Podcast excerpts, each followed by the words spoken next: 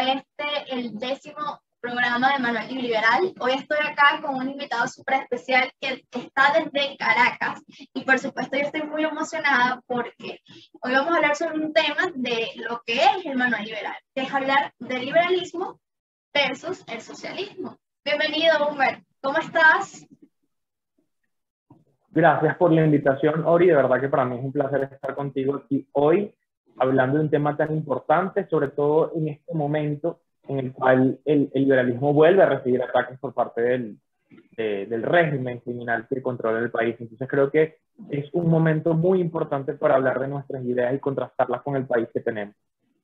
Buenísimo, Humber. Yo estoy muy emocionada porque por supuesto, vamos a hablar del contexto de Venezuela. ¿Qué mayor ejemplo de socialismo que hemos vivido en los últimos años que, por supuesto, nos ha afectado a todos los venezolanos? Y muchas personas dicen, bueno, pero ¿cómo es vivir un socialismo? Y nosotros que somos jóvenes tenemos muchísimo tiempo viviendo un socialismo, sabemos todo lo que conlleva y todo, por supuesto, todas las amenazas y retos que tenemos como juventud. Humber, quiero que me hables un poco del contexto de Venezuela y cómo es vivir en un país socialista. Sí, eh, bueno, el socialismo empieza poco a poco, ¿no? Lo vemos como una radicalización de lo que puede parecerse a una socialdemocracia. De hecho, vemos en el caso venezolano que muchas de las propuestas del máximo exponente del socialismo venezolano, venezolano que fue el expresidente Chávez, eh, salen y surgen como, como parte de una agenda incluso socialdemócrata. Si examinamos con detenimiento ese discurso, vemos que tiene sentido, tiene lógica, es reivindicar ciertos derechos sociales, eh, tomar en cuenta una población que estuvo históricamente marginada, pero tomando en cuenta lo que es la empresa privada, el trabajo con, con los privados, y pudiese parecer razonable. Luego entramos a un contexto mucho más radical, en el cual el Estado se hace todopoderoso, quiere abarcar los distintos sistemas de la, de esfera de la sociedad y evidentemente lo hace con la economía, ¿no? Primero lo hace con las instituciones, luego lo hace en la economía y luego lo hace hasta las esferas más íntimas de la, de la vida de la sociedad. Entonces vemos como desde el principio este sistema intentó cambiar las instituciones mediante la propuesta de la Constitución del 99, luego avanza en la independencia de los organismos judiciales, es el caso de las juezas FUNI. No hay independencia judicial después de eso y luego se avanza también con la propiedad privada, haciendo este, este montón de expropiaciones que a la larga conllevaron en la destrucción del poder productivo nacional y eh, en la escasez, devinieron en la escasez que pudimos experimentar. Entonces lo que estamos viendo en Venezuela es un socialismo bastante radical que intenta lavarse la cara queriendo decir está haciendo una suerte de apertura, pero lo que sabemos es que simplemente, como todo sistema que aspira a permanecer en el poder, lo que busca es los, eh, las acciones necesarias para mantenerse un día más haciendo lo necesario para eso, pero eso sin eh, dejar de oprimir al venezolano, porque ahora lo hacen a través de un montón de sistemas de impuestos que se están llevando a cabo.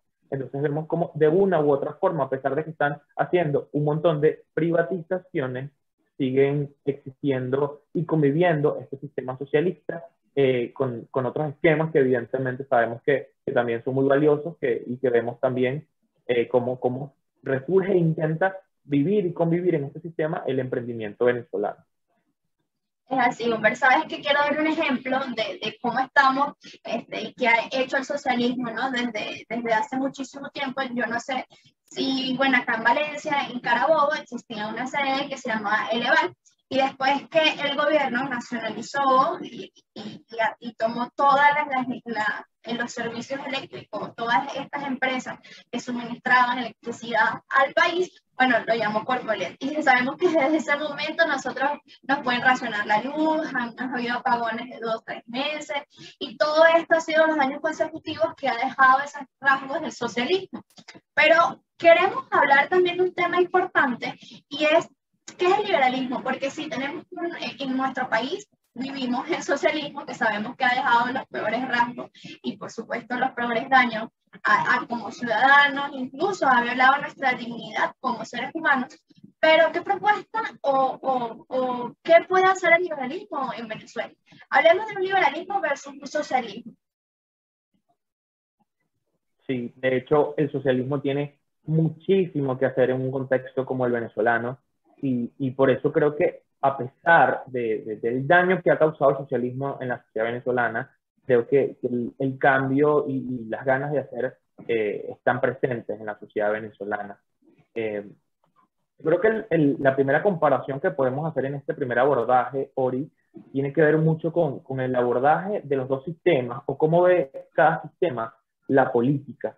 Y yo creo que una de las cosas que más llama la atención en los sistemas socialistas es el enorme gasto público que esto conlleva, que, que, mantener este sistema conlleva, ¿no? Y las políticas sociales. ¿Y por qué lo digo? Porque muchas veces, y, y por qué quiero empezar con esto? Porque muchas veces los socialistas utilizan eh, la propaganda de las políticas sociales como bandera para poder conquistar colectivos, minorías, poblaciones oprimidas históricamente, para conquistar no a esas personas, sino sus, sus votos y evidentemente poder hacerse con el poder. Esa es la excusa, pero es una excusa barata que lo que hace es perpetuar el poder. ¿Por qué? Porque vemos que este gasto público y estas políticas sociales no están dirigidas a solventar ningún problema.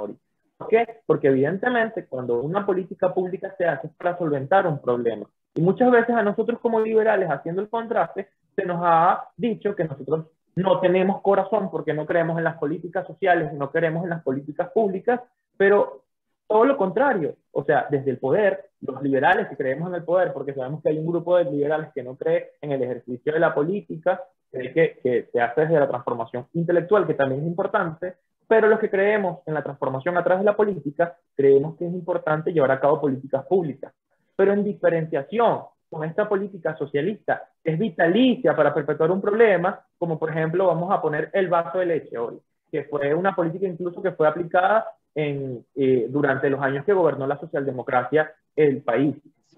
Es una política que no está destinada a resolver ningún problema, porque se aplica de manera universal y no tiene un tiempo para poder ser aplicada, para evaluar resultados y evidentemente para solucionar el problema. Si tú haces una política pública que dura toda la vida, ya estás anunciando el fracaso de la política pública. ¿Por qué? Porque estás diciendo que no vas a solventar el problema, evidentemente, si la pones vitalicia. Entonces, no destines ese dinero allí, sino destínalo a otra cosa que sí pueda solventar. Esa es la diferencia de las políticas públicas liberales y socialistas. Nosotros sí creemos en una política social incluso. Nosotros creemos que podemos destinar fondos, inversión, proyectos a poblaciones eh, que quizás no son tan favorecidas, pero creemos que eso tiene un tiempo, que tiene que evaluarse, que tiene que revisarse, que tiene que planificarse, que incluso en el tiempo puede cambiarse la estrategia, pero que evidentemente está dirigida a cumplir un fin y que evidentemente cuando se cumple ese fin, la política pública es exitosa. No pueden decirme que una política pública es exitosa cuando la política pública es vitalicia. La caja CLAP, que ha, solventado los problemas de los venezolanos, no los solventa precisamente. Entonces, evidentemente, creemos que debemos crear políticas sociales para empoderar a los ciudadanos y que no tengan que depender del Estado. El gasto público, en contraposición de estos dos sistemas, Aquí es grandísimo y no discrimina en función de si una política es funcional o no. Y aquí en el lado del liberalismo, la política pública se estudia porque el dinero le cuesta al Estado y le cuesta a los ciudadanos y se va a destinar a fondos o, a, partes fundamentales de la, de la sociedad para poder solventar problemas que se puedan solventar y que evidentemente ayuden al ciudadano a ser más libre. Yo creo que este es el primer contraste que debemos hacer unas políticas públicas destinadas a crear un sistema clientelar donde el, ciudadano es súbdito en contraposición de un sistema que lo que busca es empoderar al ciudadano, sacarlo de condiciones de pobreza, de desigualdad incluso, pero evidentemente creando las condiciones para que se valga por sí mismo, no creando un sistema de dependencia. Entonces, ahí vemos lo que quieren los dos sistemas. El socialismo quiere hacer una sociedad dependiente, el liberalismo busca ciudadanos libres busca libertad, sobre todo. La palabra liberalismo lo que quiere es que el ciudadano pueda ser libre y pueda poder escoger entre lo que entre sus necesidades y lo que él quiere en su sociedad y incluso en su entorno. Hombre, hay otro ejemplo que, que deberemos dar como jóvenes y, y, es la universidad, sobre todo porque tú tienes un cargo ahorita como presidente de un centro de estudiantes en odontología en la Universidad Central de Venezuela y bueno, yo estoy acá en Carabobo y lo que ha pasado en la universidad de nuestro país es un caso eh, eh, que muchos pensarán que... Eh, no es posible, pero nosotros lo hemos vivido y sabemos cuán posible es. Háblenos un poco también sobre, sobre la educación y la formación dentro de eh, Venezuela y, y, ¿Cómo podemos comparar esto? Porque sabemos que hubo una época que los socialistas, por supuesto, como todos socialistas, ellos quieren enmarcar su centro y sus pensamientos. Entonces nosotros como liberales lo que queremos es que el ser humano tenga la capacidad de ser libre, de pensar lo que quiere y, y lo que siente. Háblame un poco también desde ese entorno de la educación. Sí, este, una de las cosas fundamentales de, de estos sistemas eh, que buscan la, la, dependencia, como dije hace un momento, y buscan la dependencia no solamente económica, sino eh, incluso que, que, el propio ciudadano esclavizado y dependiente quiera ser dependiente y quiera ser esclavo. ¿Y cómo lo hacen? Primero bajo este, estos sistemas eh, económicos, estas políticas sociales, y además también lo buscan por medio de la educación. ¿Cómo hacen eso? Evidentemente creando este, un sistema educativo afín a sus ideales. O sea, lo vemos en el caso cubano, en el cual los niños desde pequeños se les enseña la, la, importancia de lo que para ellos significa la revolución cubana y a los niños venezolanos también. Se le, se le, se le enseña eh, un nacionalismo incluso irracional y, y, y, luego llevan esto como, como una especie de, eh, de cadena que conecta ese nacionalismo irracional al socialismo, ¿no? Que, el socialismo significa independencia, soberanía, y utilizan este montón de palabras cuando, cuando lo que buscan es más bien eh, hacer ciudadanos dependientes. Eso lo hacen mediante el sistema educativo, adoctrinando a los niños, evidentemente estando presentes en las universidades. Para nadie es un secreto que, que el chavismo se gestó en la universidad ahorita el chavismo estuvo en la universidad venezolana cuando la élite, la hegemonía intelectual era predominantemente socialista. Muchos de esos grandes líderes incluso salieron de la Universidad Central de Venezuela. Y como, como dice la frase, ¿no? la UCB ha parido tanto a los tiranos como a los, los libertadores de este país. Pero en este momento y en esta época, nosotros, los ciudadanos que queremos una sociedad libre y de libertades, tenemos que tomar esos espacios de poder, como los hemos, lo hemos hecho tú y yo, Ori, para poder ser eh, garantes del de el, el sistema que queremos y que defendemos, y que queremos una universidad libre. Y desde nuestros espacios tenemos que defenderlo. Ya la hegemonía es otra, ya la hegemonía no es la hegemonía socialista, la, es la hegemonía de la libertad. Y si queremos transformar la educación en una educación verdaderamente libre, tenemos que dejar de, de, de, depender de, precisamente del Estado. El Estado no puede controlar la educación, porque cuando el Estado de turno quiere que los ciudadanos sean sus súbditos, los va a educar para eso. La mejor manera es deslastrar el Estado de la educación en todos sus niveles y que se creen esquemas en los cuales, a través de una educación verdaderamente libre, se pueda educar de mejor manera y con competencia. Y yo creo que Friedman, Milton Friedman, crea una solución excelente para esa, esa cuestión y es precisamente el sistema de vouchers. El Estado deja de financiar todo tipo de educación, toda la educación se privatiza en todos sus niveles no debemos tenerle miedo a esta palabra, pero precisamente tenemos que saber las condiciones del país en el que tenemos y el Estado garantiza no toda la educación y el sistema educativo, sino que garantiza, garantiza pagar la matrícula del estudiante, es decir, no eh, cubre la, la demanda, entonces, eso es importantísimo, crear una educación libre. Tenemos que pensarla, sabemos que estamos muy lejos de eso, pero desde nuestros espacios, que tenemos espacios de poder hoy, creo que podemos empezar a construir esa universidad nueva, una universidad libre y una universidad liberal. Es así. Y hay algo muy importante, Humber, y es que nosotros desde hace mucho tiempo, a pesar de que nosotros como, eh, como jóvenes, y yo sé que muchas personas que trabajan dentro de la universidad hacen todo lo posible por brindarnos a nosotros una educación de calidad, este, eh, eh, es súper evidente que, que, que, el sistema educativo en Venezuela ha disminuido por supuesto, porque antes no era igual que ahora, que por lo menos nosotros tenemos que ir a la universidad, pero tenemos que pensar, este, bueno, por lo menos te hablo en el caso de la Universidad de Carabobo, nosotros no contamos con un comedor, este, los baños no funcionan, el, el transporte de la universidad, que antes bueno, eran dos iguanas, ahora tenemos dos, eh, y así un sinfín de cosas y sobre todo el salario del profesor, que son un poco de la economía que representa el país. Y cómo está el país es directamente proporcional a cómo está la educación en nuestro país también. Humber, también hay un tema sumamente importante que debemos hablar y es la economía.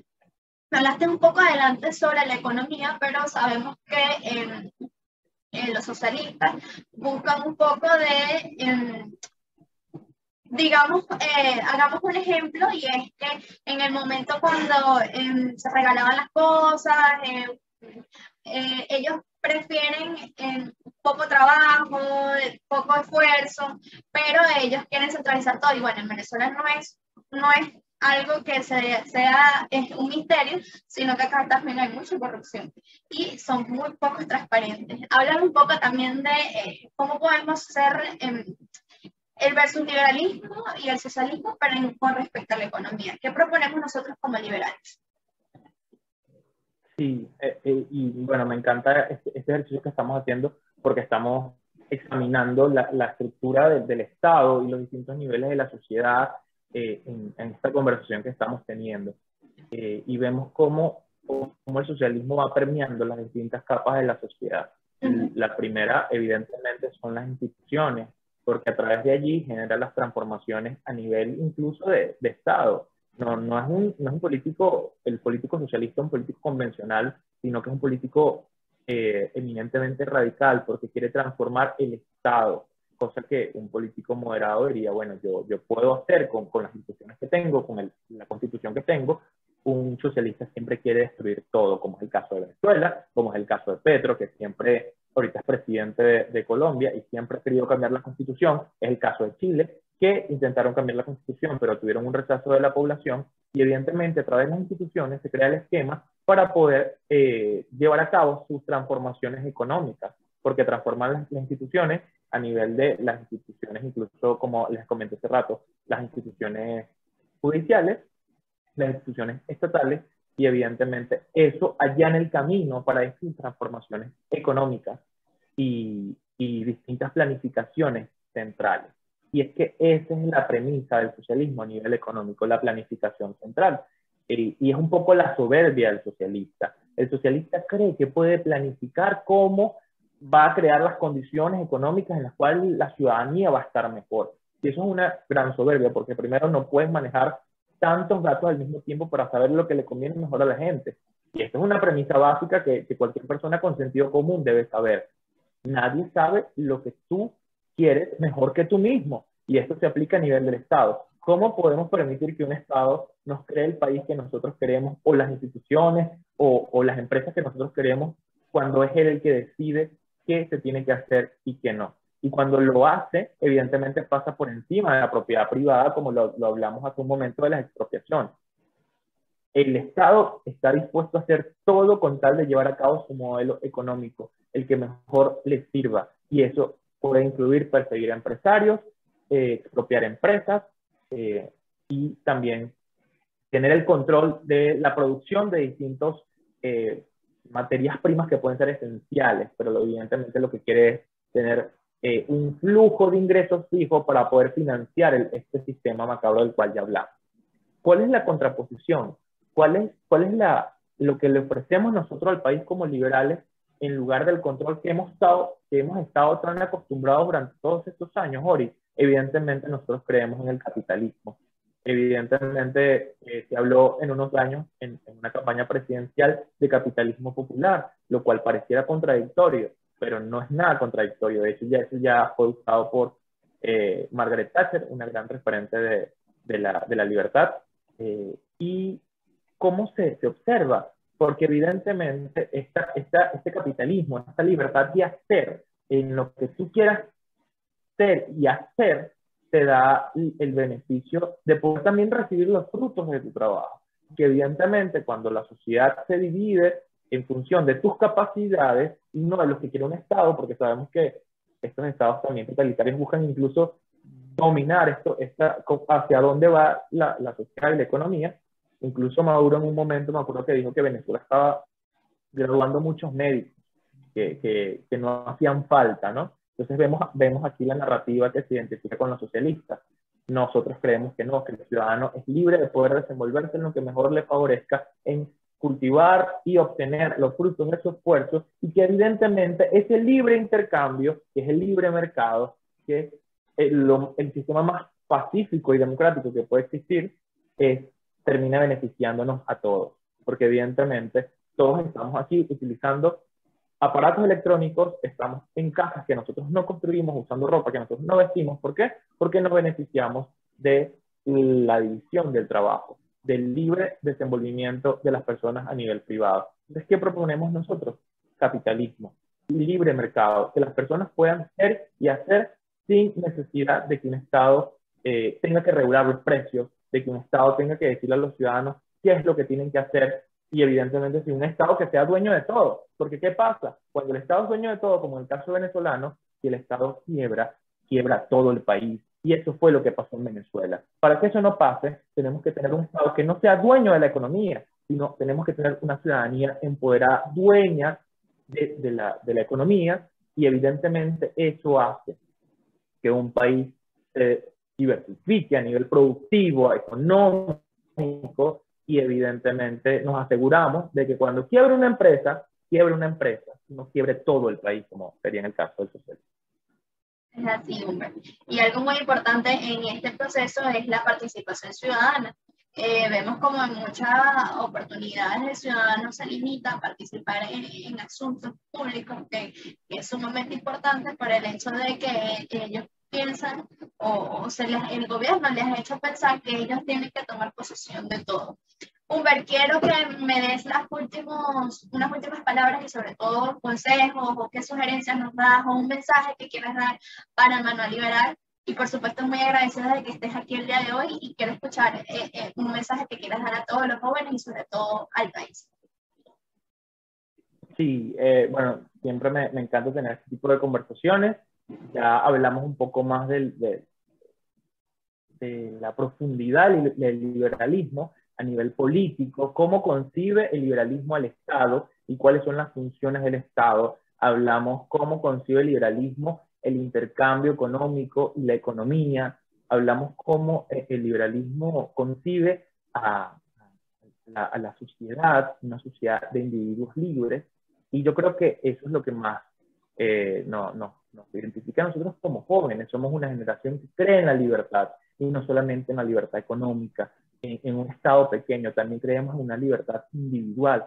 Y eso es importante en nuestros tiempos. ¿Por qué? Porque a los liberales han querido satanizarnos muchas veces, llamándonos conservadores cuando no lo somos, cuando creemos desde siempre en estas causas.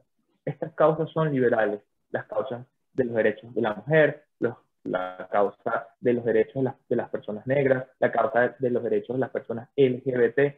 Yo creo que ahí tiene mucho que ver la juventud en esta transformación social que queremos llevar. Queremos sí un país con un Estado pequeño, queremos sí un país con capitalismo, queremos sí un país productivo, grande, pero también queremos un país con ciudadanos libres. Y yo creo que esa es una labor que nos toca a nosotros como jóvenes, no solamente nosotros que hacemos política ahora, sino a cada persona que desde su espacio y acción difunde las ideas de la libertad. Personas libres, ciudadanos libres, haciendo parte de un Estado que protege la libertad, y garantiza un Estado limitado, que no pueda abusar de la ciudadanía. Ese es el sueño que nosotros tenemos. Y no basta soñarlo, sino que tenemos que pensarlo, planificarlo, para cuando llegue ese momento estemos listos y difundir esas ideas. Yo creo que los jóvenes tenemos esa labor, ser la generación que aunque no vivió la libertad, va a construirla y va a hacer que la libertad sea para siempre. Así, qué bonito mensaje. Gracias, Cooper. Espero verte pronto. Y por supuesto, gracias a todos los que se conectaron el día de hoy. Estamos muy emocionados por este programa y por supuesto hasta un próximo episodio de Manuel Liberal. Hasta luego. Chao, Cooper.